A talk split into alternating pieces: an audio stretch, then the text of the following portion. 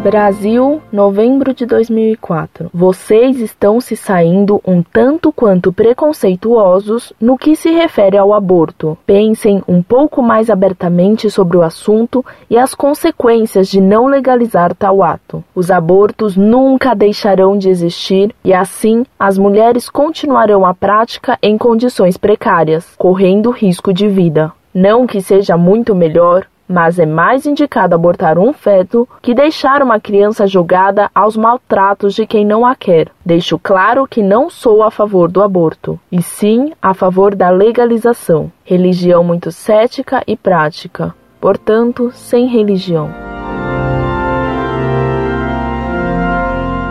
Prezada estudante de nível superior, salve Maria. Permita-me estranhar a falta de lógica e de coerência em seu texto. Fiquei com a impressão, pela sua carta, de que você cursa alguma faculdade de direito, porque me informa que procurava algo sobre os direitos do adolescente. Surpreende uma negadora dos direitos do feto se interessar por direitos do adolescente menos indefeso do que aquele. Outro indício de que você cursa uma faculdade de direito é sua afirmação de que os abortos nunca deixarão de existir e assim as mulheres continuarão a prática em condições precárias correndo risco de vida. Mas, minha cara estudante de nível superior, se você aplicasse esse mesmo princípio aos assaltantes de banco, ele ficaria assim: os assaltos a bancos nunca deixarão de existir, e assim os assaltantes continuarão a praticá-los em condições precárias, correndo risco de vida. Logo, pediria você, legalizem-se os assaltos a bancos. O aborto é um assassinato. É a pena de morte aplicada a um inocente sem defesa. Não é porque muitos praticam esse crime que se deve torná-lo legal. E sua incoerência termina por dizer: não que seja muito melhor, mas é mais indicado abortar um feto que deixar uma criança jogada aos maus tratos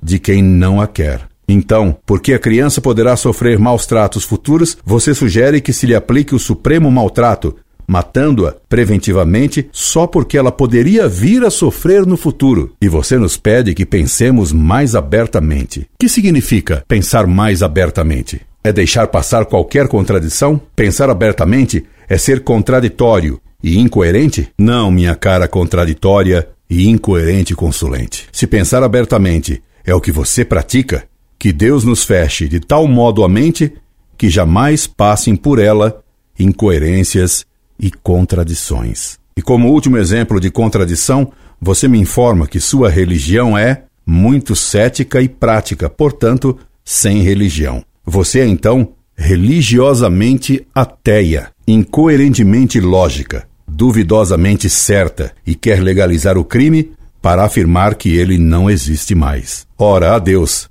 você é um exemplo do estado lamentável de certo ensino superior. Incorde, Jesus Semper, Orlando Fedeli.